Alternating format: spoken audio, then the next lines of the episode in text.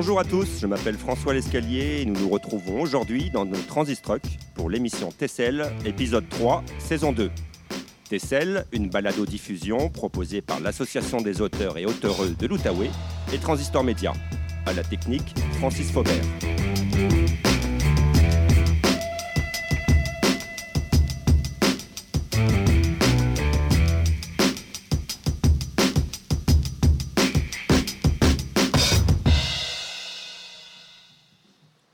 On peut le dire, nos invités aujourd'hui agissent en magiciens des mots. Ils sont capables de faire disparaître l'impensable. Leurs accessoires pour nous transporter sont leur voix, leur corps, leur texte. Ils aiment jouer avec les sens, parfois doubles. Leurs récits se nourrissent de leur propre histoire et de celle des autres. Leur poésie est ouverte, concernante, parfois dérangeante. Bienvenue Marjolaine Beauchamp et Mathieu Bertrand. Je suis très heureux de vous recevoir aujourd'hui. Ben, merci de l'invitation. Oui, c'est super plaisir. Tout va bien? Vous êtes bien installé dans le camion? Oui, ben oui, on est super bien. On a une belle vue sur des fontaines. Euh, c'est rafraîchissant, juste la vue. En plus, euh, il y a des gens qui profitent de l'espace qui a été aménagé pour cet été. Donc, C'est tellement euh, une belle journée en plus. Oui, il fait beau. Alors j'ai une bonne nouvelle à vous transmettre. Vous êtes ici au seuil de l'inconnu, à un tout petit pas du reste de votre vie. Ces mots sont de toi, Marjolaine. Ils Ah. éclairent le béton euh, juste en face de nous. Ben oui, la grosse murale euh, qui euh, surplombe, une des murales euh, qui surplombe les tables de pique-nique où, euh, où euh, on a des, des, des dîners ou des gens qui vont euh, flâner. Alors j'en profite car tu es là et tu es vissé à ton fauteuil. Comment peut-on franchir euh, ce seuil de l'inconnu? Euh, en fait, c'est l'inconfort, je pense. Euh, c'est euh, l'exploration de, de justement l'inconnu, ce qu'on connaît pas, ce qu'on n'a pas de, on n'est pas pré- pré-programmé, on connaît pas la réaction qu'on va avoir, euh, la vision, les gens qu'on va voir, euh, dépendamment du, choix. Tu sais, dans le fond, ce que ça, ce que ça dit, c'est que hum, ça en prend pas beaucoup pour euh, faire tout flipper puis changer, changer sa vie. Puis ça s'applique à tout le monde. Tu sais, c'est un lieu où il y a beaucoup de fonctionnaires qui se tiennent, mais je veux dire, c'est un clin d'œil, tu sais, parce que je, je, je, je crois qu'on a tous dans nos vies, même moi qui est une artiste, euh, hein, on fait des changements de cap euh, radicaux. Je sais pas si t'es comme moi. euh. Ben, il, il- faut savoir s'adapter. Puis au final, la peur de l'inconnu, c'est la base de plusieurs phobies, plusieurs craintes. Si on remonte à l'homophobie, le racisme, Exact. souvent, c'est- beaucoup moins de, de haine qu'on pense, c'est beaucoup plus une peur justement de cet inconnu-là et de l'incompréhension qu'on a face à ça. Mais une fois qu'on franchit euh, cette étape-là, on réalise que, à quel point ça peut être beau, à quel point qu'on peut réaliser qu'on le voit d'un angle différent, et puis même ça peut changer radicalement notre façon de vivre après. Ouais, Chacun peut avoir sa propre lecture de l'œuvre et c'est pour ça peut-être qu'elle est réussie. C'est ça, peut-être. Hein? Il y a comme une dimension artistique. Tu sais, vous êtes ici. Tu sais, quand tu vas te consommer une œuvre d'art, tu n'es pas obligé de tout le temps comprendre. Il y a des choses qui s'opèrent dans ton corps. C'est correct, ce genre d'inconnu-là. Puis quand tu lis quelque chose. Puis... Mais aussi, ça peut être euh, une personne aussi. Tu sais, la peur de l'autre, c'est full le sujet du jour. Puis. euh, Est-ce que c'est pas ça la magie à la base? C'est de rien comprendre et justement d'être épaté parce qu'on n'a pas compris ce qu'il a fait. En connaissant le truc, ça gâche tout, justement. Donc, on peut, on peut adapter un peu la magie à n'importe quel art en général. Des fois, ne pas comprendre, c'est tout l'intérêt de la chose. Tout à fait, ouais. Alors Mathieu et Marjolaine, tous les deux, à un moment de votre vie, vous avez trouvé dans le slam un canal pour vous exprimer. Euh, Racontez-moi pourquoi, à un moment donné, euh, on décide de monter sur scène, d'envoyer ces mots seul face au public. Euh, je pense que je vais te laisser commencer. Ben, je pense que j'avais une prédisposition. là. C'était moi la, la soliste de la chorale. C'est moi qui chantais Salut mon chien. C'était comme. euh, c'était- J'avais besoin de me faire reconnaître. J'avais fait le vaisseau d'or euh, au primaire. C'est ma mère qui m'avait dit de faire ce poème-là. Je le connaissais pas. Mais tu sais, j'avais déjà une propension à, à vouloir connecter d'une façon, euh, tu sais, sur une scène. Fait que je pense qu'on a une prédisposition. Puis un regard aussi. Puis je pense aussi. euh, euh, euh, oui, c'est ça. Là, euh, le contexte, la première fois qu'on lit est super importante. La première fois qu'on on, on se donne parce que c'est c'est- c'est pire qu'être tout nu. Je sais pas si. La première fois, tu t'en rappelles-tu? Euh, on parle d'art? hein? Oui, on parle de. Non, non, mais, Le slam artistique. Oui. Non, mais moi, j'avais aucune, aucune, mais aucune prédisposition à, à faire du slam. Euh, je marchais beaucoup quand j'étais jeune, puis euh, plus jeune. Euh, et puis, j'écris, je lançais des phrases comme ça qui sonnaient bien pour passer le temps. Mais à part ça, j'ai toujours été archi nul en orthographe, en français, problème d'élection quand, quand j'étais jeune. Je prenais motricité fine, donc ma, calligraphie, elle est médiocre. Euh, donc, ça a été vraiment une surprise quand j'ai découvert le monde islam, puis que j'ai réalisé à quel point ça pouvait m'apporter quelque chose de bien, puis euh, m'ouvrir les portes d'un monde vraiment, justement, inconnu. Mais c'est fou, il y a un aspect, c'est tellement démocratique, justement. La littérature, ça a tout le temps été pour une clique, euh, vraiment les érudits, puis ceux qui avaient accès à la connaissance, puis surtout des hommes, puis surtout des blancs, puis surtout des hétérosexuels. Puis, puis tranquillement, pas vite, l'histoire a, a, le, permis. Puis je trouve à travers l'expression, justement, ces nouvelles, les nouvelles écritures ont pu, à travers le slam, qui semblait pas menaçant pour les littératures classiques, euh, s'ancrer, surtout aux États-Unis. Puis là, tranquillement, ici, avant, on, on faisait beaucoup une séparation avec le monde du slam puis de la poésie. Puis là, tranquillement, pas vite, les choses se disent tout seul, les mariages se font tout seuls.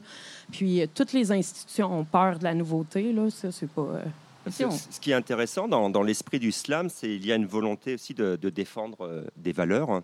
je pense à Wendell Berry, un poète paysan américain, qui déclare L'idée du slam n'est pas de créer des stars, ni même de glorifier le, poète, mais de servir la communauté. Est-ce que vous êtes d'accord avec ça? Et comment les valeurs du slam peuvent se retrouver, vous, dans votre rapport à, la communauté aujourd'hui? Euh, ben, des valeurs d'expression. Je pense que on, ce, qui, ce qui est fécond pour la colère, c'est le silence. Ce qui est fécond pour la haine, puis le, le, mal-être, puis euh, la, prolifération de, toutes ces choses-là, c'est les gens qui ne se sentent pas entendus, puis que ça se rajoute couche par couche. Fait que je pense que les moyens d'expression, comme justement la, poésie, puis l'accès, puis le fait que les gens aient envie d'ouvrir un livre, tu la, poésie dans les salons du livre à cette heure, c'est des kids qui viennent en acheter, là, tu sais. Je sais pas là, si tu, toi, tu dois avoir un, un, nombre de fou de, de kids qui ont acheté tes livres, il est sorti euh, moins de deux mois, donc il pas en fait de promotion. en fait, mais c'est ça, c'est. Mais oui, c'est. Moi, je pense à, toi, Marjolaine, qui ponctue souvent tes messages par restant groupé. Je pense à, toi, Mathieu, qui. Euh, moi, qui, qui, parle de, thématiques sur la santé mentale, sur euh, l'itinérance. C'est, en ce terme-là, vous êtes quand même très proche de la, moi, concerné par votre communauté. Il y a tellement peu d'endroits où est-ce que tu peux juste dire ce que tu penses sans devoir partir un débat ou devoir euh, répliquer euh, pendant plusieurs temps ou faire valoir pendant 15 minutes pourquoi est-ce que tu as dit cette phrase-là et ce mot-là. Et le slam, selon moi, apporte cette liberté-là de dire j'ai juste mon goût de, me défouler, de dire ma façon de penser sur un sujet sans que vous soyez euh, senti accusé et puis sans avoir besoin de, de, me faire répliquer. Et là, au lieu de te faire critiquer, souvent dans le slam, tu vas te faire applaudir. Certains vont, vont se sentir critiqués, des choses comme ça, mais ils comprennent le contexte. Ils comprennent que c'est une vision, ils comprennent qu'il y a du, modifié, il y a du rajouté, que tu prends un, une certaine angle et que tu la suis. Tandis que si tu dis la même phrase en dehors dans un, dans un contexte plus casual, ils, ils vont carrément te demander pourquoi, d'où ça vient, que, que tu fais des recherches, sont tes stats pour te prouver. Puis Excuse-moi, je n'ai pas imprimé mes stats pour te dire comment est-ce que je me ressens sur ce sujet précis-là. J'ai juste le goût de le démontrer. Je ne veux pas te brainwasher sur ma vision, je veux juste te la montrer. Un espace de liberté, en quelque sorte. Oui, exactement. Alors, en faisant mes recherches sur toi, Marjolaine, je me suis rendu compte qu'il est très difficile, voire impossible, pour les journalistes de te qualifier, de te mettre dans une case. Alors, je te cite un peu ce que j'ai lu. C'est, on parle de toi comme une artiste de l'oralité, une auteure sans filtre, une performeuse du domaine de la parole et de la poésie, une artiste multidisciplinaire ou encore une artiste totale? Comment toi, tu définirais euh, tes pratiques, tes recherches et vers quoi veux-tu aller? Je sais pas, j'ai un malaise parce que j'ai l'impression de signer un contrat quand je dis qu'est-ce que je suis. Tu sais, le Ah, OK, mais les poètes font pas ça. Ah, OK, mais les. Euh, puis le, centre de ma pratique, c'est. Euh, c'est. tu sais, de il y a beaucoup de sociologie, il y a beaucoup d'anthropologie, je veux dire, dans, une application concrète, là, pas en théorisation, mais il y a beaucoup de ça, il y a beaucoup de... Donc, euh, euh, je ne sais pas. Puis quand il faut que j'envoie ma biographie, je capote, là, parce que là, il y a des fois, je, suis comme... Marjolaine Beauchamp est une, artiste. Euh, une artiste. Je suis comme, ah, ça fait condescendant, ben non, OK. Marjane Beauchamp est une auteure de la parole et une amoureuse de la vie communautaire et en campagne. Euh, ça dépend dans quel contexte, mais... Euh, il y a peut-être une continuité, c'est que tu aimes euh, performer tes textes. Oui, j'aime performer. Ben, en fait, c'est ça, je veux pas de casse parce que tous les médiums que je pratique, c'est des médiums pour lesquels j'ai pas de formation académique, puis je m'y plais bien. Comme là, je viens de commencer des trucs visuels, puis ça marche bien, puis ça a été payant. Je sais qu'il y a beaucoup de gens qui payant dans le sens payant pour de de, pas me contraindre à mais non, espèce, je suis une poète, là, je peux pas m'en aller dans le, visuel. ou euh, Si toi, tu as envie de faire des alexandrins un moment donné. Mais on a un besoin, je sais pas d'où ça vient, de devoir tout catégoriser et de dire Ah, oh, ben ça, c'est pas du rock, c'est du rock alternatif. Euh, ça, c'est plus de descendance de, de ça, ça vient de telle catégorie. Ça, c'est pas ça, ça, c'est pas ça. Ça, c'est du slam, ça, c'est de la poésie, ça, c'est du théâtre. Euh, on a besoin de tout mettre dans des boîtes quand on pourrait juste dire, moi, ce que je fais, c'est ça. Je ne sais pas comment tu veux l'appeler, appeler comment tu veux. Moi, j'aime ça l'appeler slam parce que c'est la définition la plus vaste que j'ai trouvée de quelque chose, c'est le slam. C'est en théorie tout ce qui est verbal et qui dure en bas de trois minutes, c'est du slam. Mais si je ne me trompe pas, théoriquement, du slam, c'est juste quand tu fais des joutes de slam. Là, ce serait plus du spoken word si ce n'est pas dans le contexte, dans le contexte d'une joute, mais vu qu'on a besoin de catégoriser, on a besoin de dire c'est quoi tu fais, on dit du slam. Moi, j'aime ça dire du slam parce que c'est la définition la plus vague que j'ai trouvée de ce que je fais. Mais en théorie, ce que tu fais, c'est pas du slam, c'est pas de la poésie, c'est du Marjolaine Beauchamp. Moi, ce que je fais, c'est du. le verbe marjolainer. Et toi, et toi Mathieu, tu as commencé le slam très jeune. Et on sait que dans le slam, il y a autant de styles que de variétés de tomates presque. Alors, est-ce que tu peux nous parler de ton écriture et de ton style de slam, si tu arrives à nous l'expliquer? Euh, j'ai un style quand même euh, assez euh, similaire dans plusieurs angles. Je, je veux pas sentir. je veux souvent parler de, de, causes et de sujets qui me tiennent à cœur. Et, pour effectuer certains changements, j'aime apporter une vision. Mais les gens se, se, bloquent extrêmement facilement quand ils se sentent accusés et pointés du doigt. Donc, je trouve que la solution la plus simple avec ça, c'est souvent parler au, au jeu. Donc, même si je parle pas... Incarner ton sujet, dans Exactement. Le donc, même si je parle pas nécessairement de moi, si je parle, mettons, dans un contexte, mon premier texte que j'ai écrit, c'était pour la nuit du sans-abri, qui me mettait dans le contexte euh, d'être un sans-abri. C'est quoi une journée d'un sans-abri? parmi tant d'autres? Euh, c'est bourré de rayonnement et c'était simpliste, mais c'était mes débuts.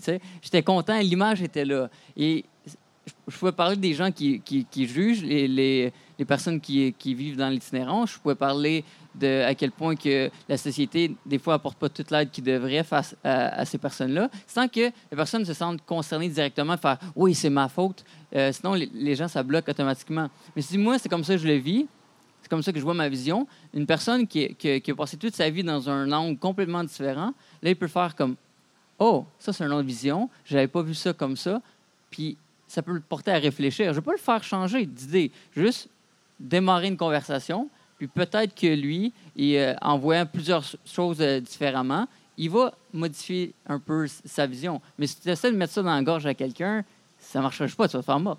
C'est pour ça que tous les deux, j'ai l'impression que vous aimez aussi jouer des fois avec l'humour hein, pour aborder des thématiques qui sont des fois très très lourdes. Euh, moi, Mathieu, je pense à ta performance que tu as fait avec des broches vissées dans la mâchoire. Est-ce que tu, peux nous raconter cette, euh, cette histoire? Oui, ben, l'été passé, le 22 juin, je me suis fait euh, opérer en mâchoire pour la faire réajuster, la faire avancer. Donc là, ils m'ont coupé à peu près 4 os du haut et, le bas de la mâchoire. Ils m'ont coupé le menton, ils m'ont arraché le dents de sagesse. J'étais broché. Moi qui, qui, qui, peut pas arrêter de parler pendant 5 minutes, j'étais broché pendant 8 semaines. Mais je me suis dit, ça ne va pas m'arrêter de slammer. Donc, euh, pendant tout l'été où est-ce que j'étais sur la codéine, que j'étais à moitié endormi, euh, puis que je vivais un des moments les plus durs de ma vie, j'ai voulu écrire un texte là-dessus. Euh, mais j'aimais l'ironie, parce que quand j'écris mon texte, il y, avait, j'ai vu dans le journal qu'il y avait un enfant, je crois, de comme 5-7 ans qui, qui était condamné à mourir par, je crois, c'était la leucémie, mais qui avait organisé ses propres funérailles joyeuses. Et moi, je suis en train de me plaindre que ma vie, c'est de la merde, c'est horrible, que, je souffre. Et il y a un jeune qui, organise des funérailles avec des clowns, puis il va mourir à comme 7 ans.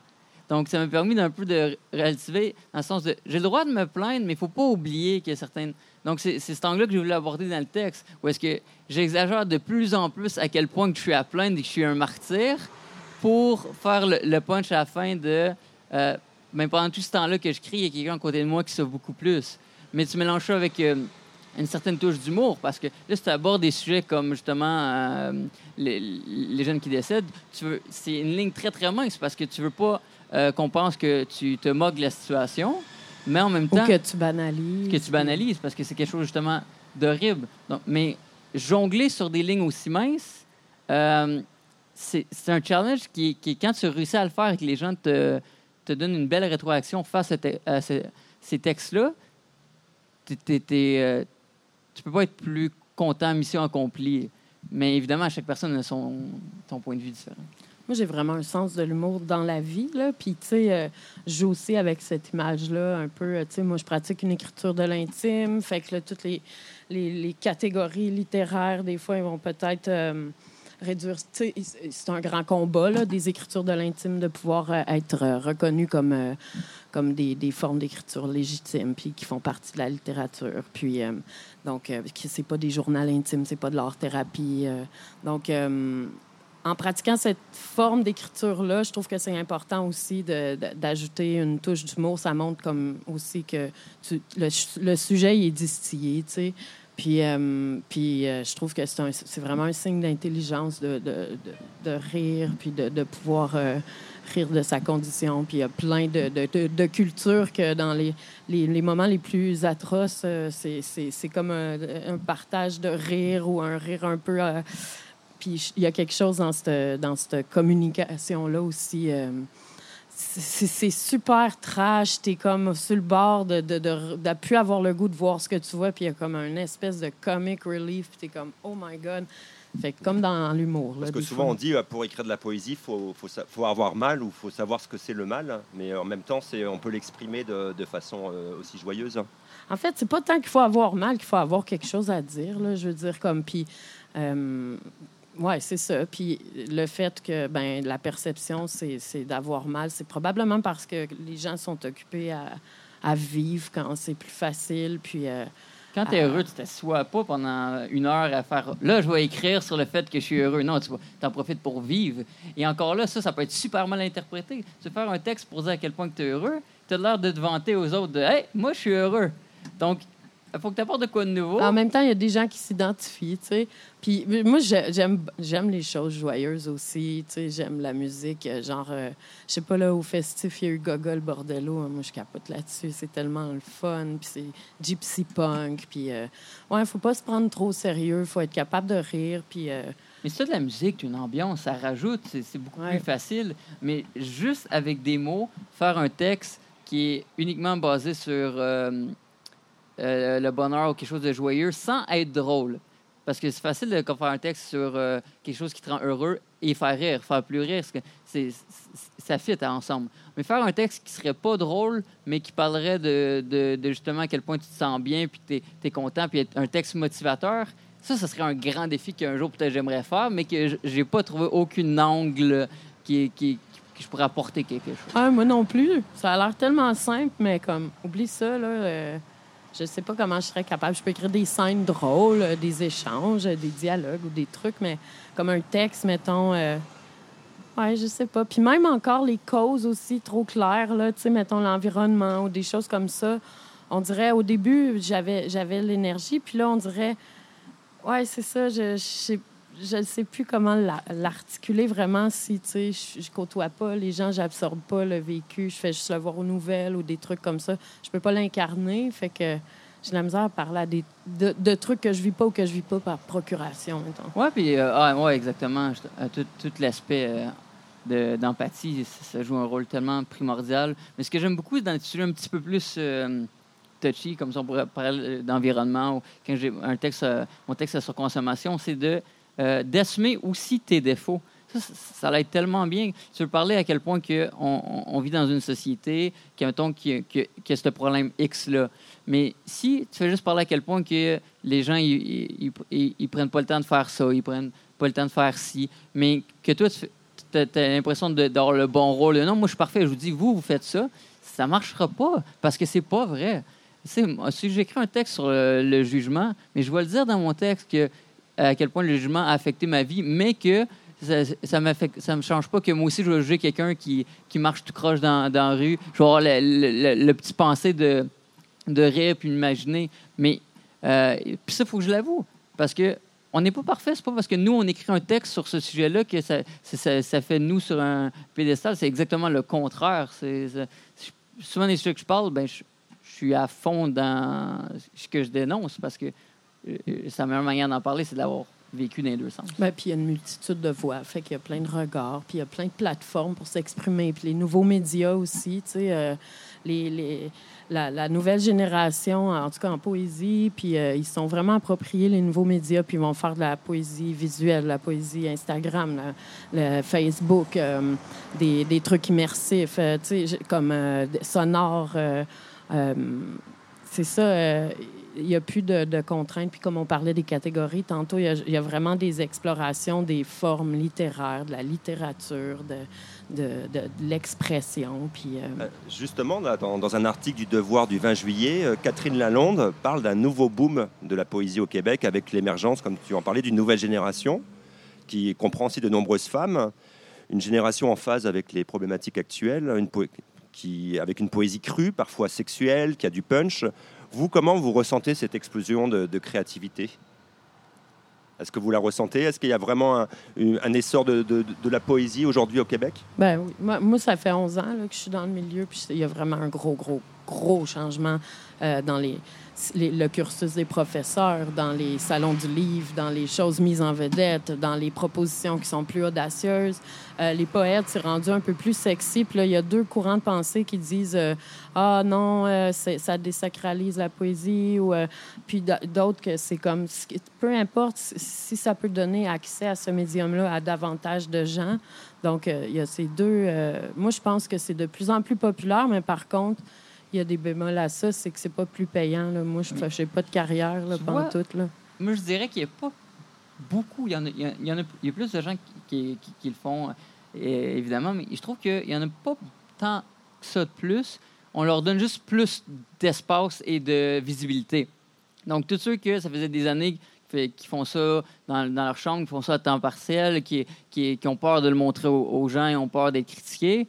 Euh, maintenant, on, leur ouvre plus la porte pour leur démontrer. Je pense qu'il est surtout là le- le gros boom. Quand tu vois plein de gens monter sur scène pour la première fois dans des open mic, des choses comme ça, et se faire Hey, j'ai une dizaine de textes écrits. Moi, souvent, quand je fais des, spectacles, il y a du monde qui vient me voir, il fait comme Hey, moi, j'écris, j'ai une, une vingtaine de textes dans des, des, des- boîtes à souliers. Mais qu'est-ce qu'ils attendent? Euh, Laisse-les pas mourir, euh, fais-les revivre. Mais c'est tous des, des gens, des artistes euh, qui n'ont juste pas eu le, le courage ou l'occasion de pouvoir montrer leur talent. La poésie, c'était c'était vraiment, euh, c'était vraiment un mot épeurant. Là, tu sais, euh, moi, même moi, en secondaire 5, c'était Nelligan, puis tout ça là, que j'étudiais. J'avais pas accès. Je savais pas qu'il y avait des gens vivants qui faisaient de la poésie, pas en tout. Là. Puis là, ils commencent à avoir des gens, puis ils viennent dans ta, dans ta classe, puis ils viennent te parler, puis te performer des poèmes. Puis, euh, euh, fait que, non, je le vois vivant d'une autre façon. Je le vois qui appartient vraiment au peuple. Tu sais, euh, ça a l'air d'une phrase très communiste, mais je veux dire. Euh, moi, c'est un de mes combats dans la vie, là, la démocratisation de l'accès à l'art, puis euh, à la pratique aussi de l'art, puis euh, l'exploration des médiums, puis tout. Puis euh, je trouve qu'il y a un peu plus de place, que, puis, puis il y a plus de gens pour se lever si euh, y a euh, y a un mouvement de recul. Tu sais, Puis les institutions, ils ont la volonté, mais c'est des grosses machines qui bougent super lentement. Fait mais il y a une volonté de, d'embrasser ça, c'est sûr, il y a plus de visibilité, il y a plus de publications, hein, les chiffres euh, sont, sont clairs, mais c'est pas pour ça que la poésie se porte bien au niveau économique. Et là, je vais citer Carl Bessette, l'éditeur de, de l'écrou, que tu connais bien, hein, Marjolaine, Mon éditeur. euh, qui dit carrément que la poésie québécoise vit sur respirateur artificiel, soit par les subventions, soit par le bénévolat.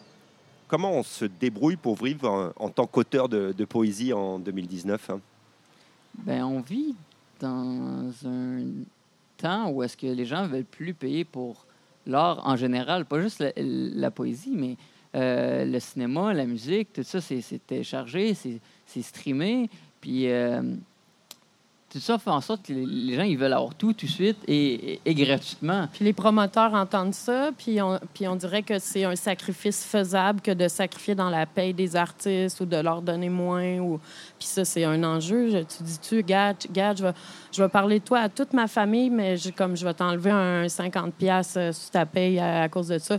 Puis tu sais, je le vois qu'il n'y a pas tant un coupable. Je veux dire, il n'y a pas nécessairement un coupable où les gens, ils font ce qu'ils peuvent, puis les institutions culturelles, ils essayent de se lever, puis de, mais euh, juste de rémunérer, puis de voir les, arts, puis les ateliers dans les écoles, puis la poésie, puis le théâtre comme des, des, euh, des formes d'art qui, qui sont rémunérées, puis qui ont une union, l'Union des artistes, l'Union des écrivains du Québec. Puis euh, c'est un combat, maudit, là, tu sais, même pour les slammeurs aussi, dans des, dans des événements. Puis euh, c'est ça, c'est c'est le fun écrire, mais on gambade pas avec un calepin, là, nous autres, là, au soleil, là, entre deux barbecues.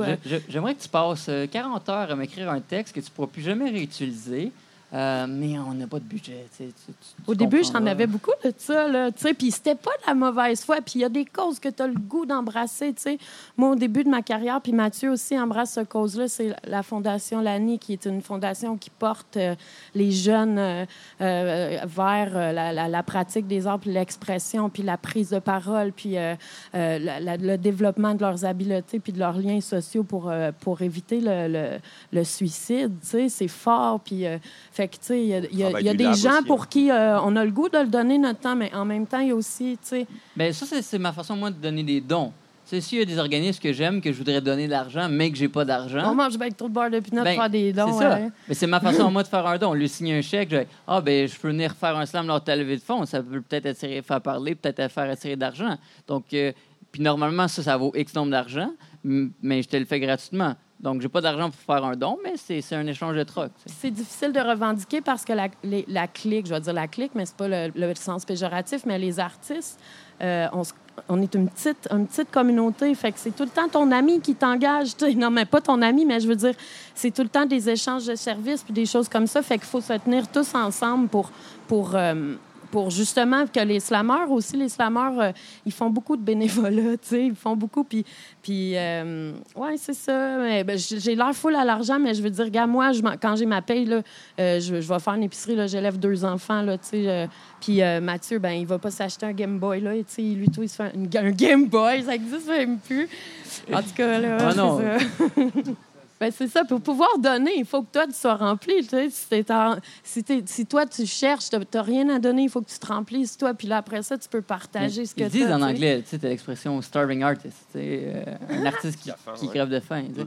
Mais avant, les, les- les musiciens, souvent, ils, ils- ils faisaient des shows pour vendre des CD. Maintenant, ils font des CD pour que tu viennes à leur show.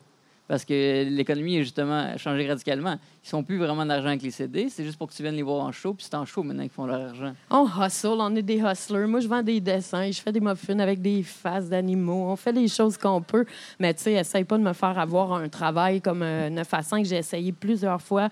On dirait que j'ai comme, il y a quelque chose. Tu sais, tu disais, c'est une vocation. Je le sais pas, mais il y a une chose qui est sûre, c'est que j'aurais intérêt à rester dans ce champ-là si je veux euh, avoir un cheval un jour. Ben, ce, qui ce que j'aime, ce qui me permet de faire des, des- du texte, c'est de euh, vivre une vie super. euh, ma, ma- vie normale, basique. Donc, tu sais, en ce moment, j'étudie, je suis un DP en site informatique.